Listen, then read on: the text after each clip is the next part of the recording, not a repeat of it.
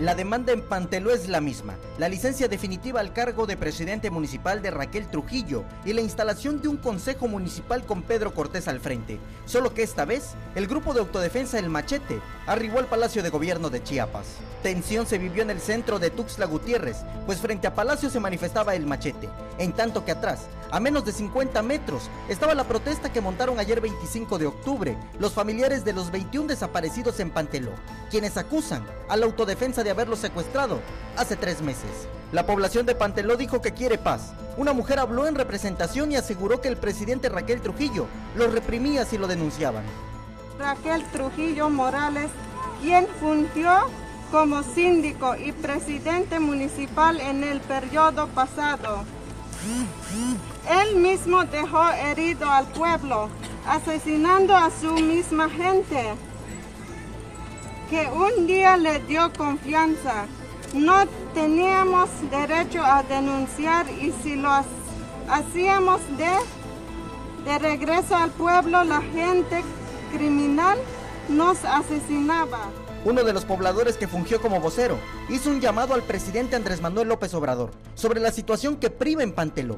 Pidieron no más asesinatos y para ello es necesario desterrar el crimen de las instituciones municipales. Creo que ustedes se enteraron desde hace varios meses de que en Panteló hubo saqueos y no fue culpa de la gente, fue culpa de Raquel Trujillo Morales.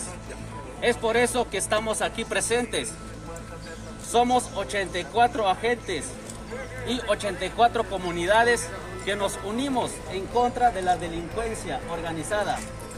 Nosotros ya no queremos más muertes en Panteló. Hemos callado por varios años. Fuimos amenazados por el crimen organizado que encabezó y financió Raquel Trujillo Morales, que hoy es presidente electo de Panteló.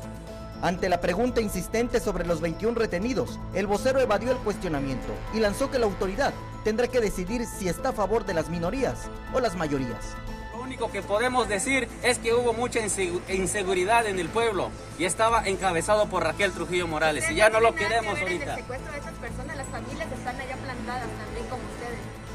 Él, va a decidir si se va en la minoría o en la mayoría. Aquí está la mayoría, la mayoría de, de las 84 agentes que viene de Panteló. En tanto que los familiares de los 21 retenidos, que este 25 de octubre eran confrontados por elementos policíacos, este 26 los resguardaron entre barricadas para evitar alguna confrontación ante la mirada de los machetes que pasaban atrás de Palacio de Gobierno.